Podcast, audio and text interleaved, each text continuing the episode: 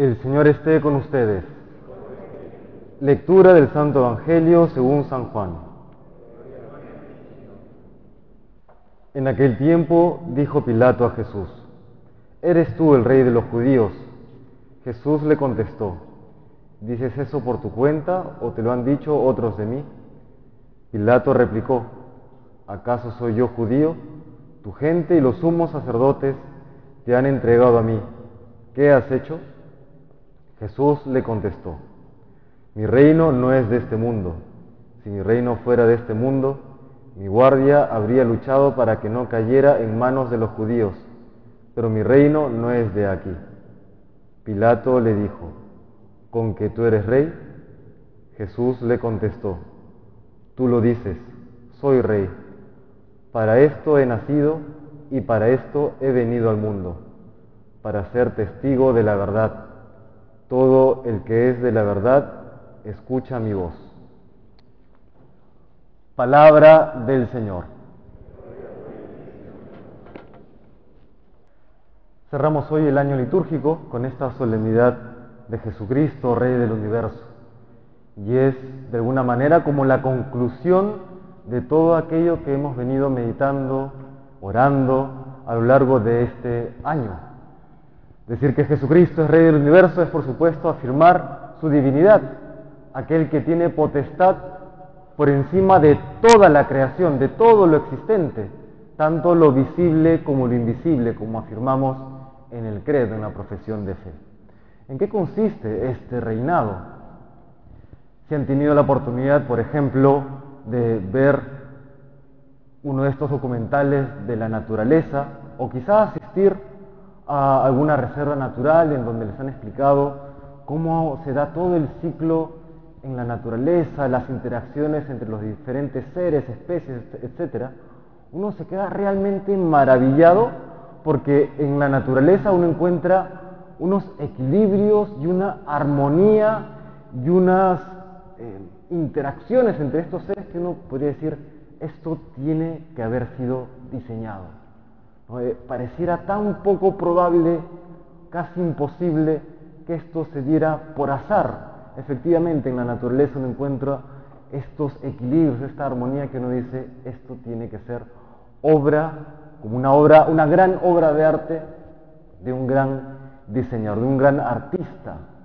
Lo mismo, por ejemplo, ya en la ciencia, aquellos que les gusta, por ejemplo, la química, la física, todos estos balances de las cuatro fuerzas que rigen el universo entero, la electromagnética, la, la gravitacional, la nuclear fuerte, la nuclear débil, como todas estas están entrelazadas en una armonía perfecta para que se pueda dar todo lo existente.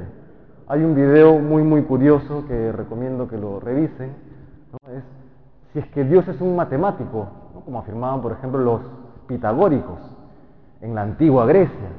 Ahora con el avance de las matemáticas cada vez más, más complejas, de hecho los números complejos y todo lo demás, es curioso cómo este físico teórico comienza a explicar la evolución de la física teórica y de la matemática y al final llega a la conclusión, ¿no? Dios tiene que ser matemático porque es como que todo, todo el avance matemático en la ciencia matemática tiene la capacidad de reflejar aquello que encontramos en la naturaleza. Incluso él dice que en algún momento los matemáticos se jactaban de ser una especie de ciencia inútil, ¿no? en el sentido que habían avanzado tanto en las matemáticas que estas matemáticas no encontraban su paralelo en la realidad, ¿no? como diciendo, por un lado está la matemática, por otro lado está la realidad.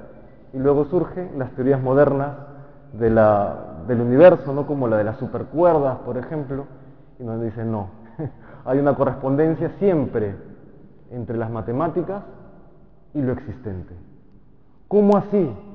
¿Es por azar? ¿Es por pura casualidad? ¿O es que hay una inteligencia que termina rigiendo todo, que termina teniendo este poder creador y que sostiene todo lo creado. Efectivamente, es así.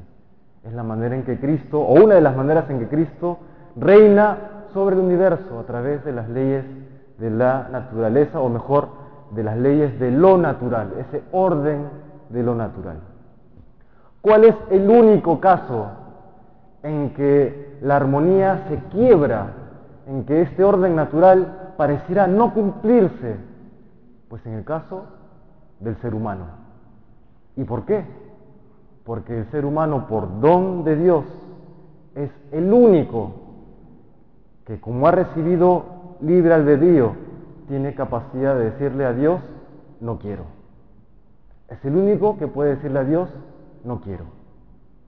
Y por eso esto ya lo mencioné alguna vez, el ser humano es el único que puede ir en contra de su naturaleza.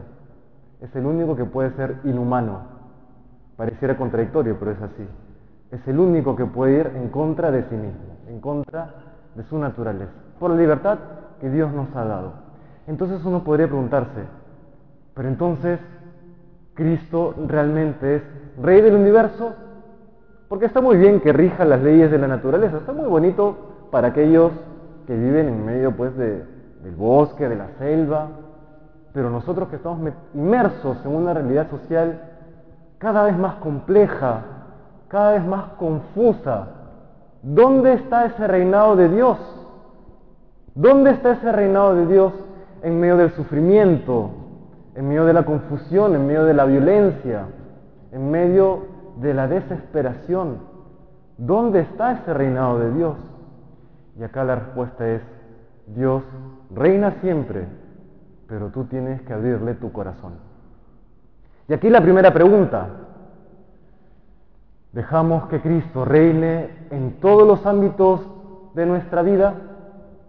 ¿Lo dejamos entrar o es solamente el Dios que entra en mi vida por un espacio determinado los domingos, en el que vengo, sí, lo escucho, sí, y quizá comulgo también, pero lo dejo entrar en todos los ámbitos de mi vida, lo dejo entrar en mi ámbito laboral, en mi ámbito familiar, alguno decía, hasta en mi habitación, hasta en mi alcoba, hasta en mi cama, hasta en lo más íntimo de mi ser, lo dejo entrar. Qué terrible ha sido esta, esta falsa idea de, por un lado, por ejemplo, el Estado y por el otro lado, la fe. Esta separación de iglesia y Estado, que la mayoría lo admite o incluso lo admitimos de una manera muy ligera. Pero hermanos, no caigamos en la trampa. Una cosa es separación y otra cosa es distinción. Sí a la distinción entre iglesia y Estado, no a la separación. Sí a la distinción entre el ámbito secular y, el ámbito de la fe. No a la separación, no a la ruptura, porque esa separación, esa decisión es decir, tú Señor, hasta aquí nomás. Tú Señor, hasta aquí. Ya con las políticas sociales no te metas. No te metas en esto que es políticamente correcto. Hasta aquí nomás tú, Señor. ¿No? Esos, los que tienen fe, que si quieren hablar de política, lo, hablan, hablen al margen de la fe. Que si quieren hablar de economía, lo hablan al margen de la fe. Qué terrible. Y por eso hoy, por ponerle límites a Dios en el ámbito social y quizá también en el ámbito personal, vemos todo esto que tambalea, la realidad que tambalea.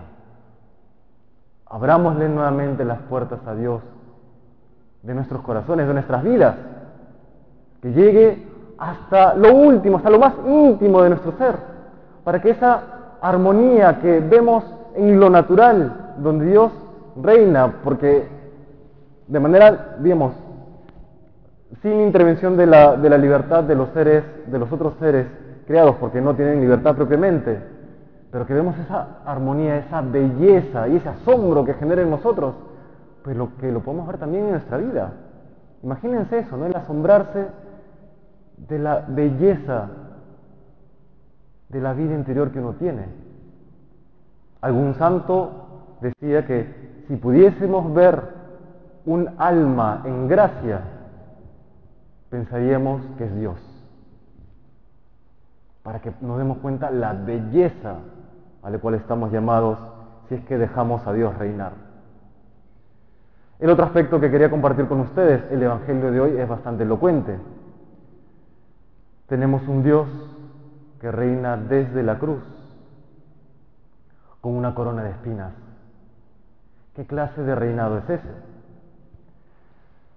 Cuestiona.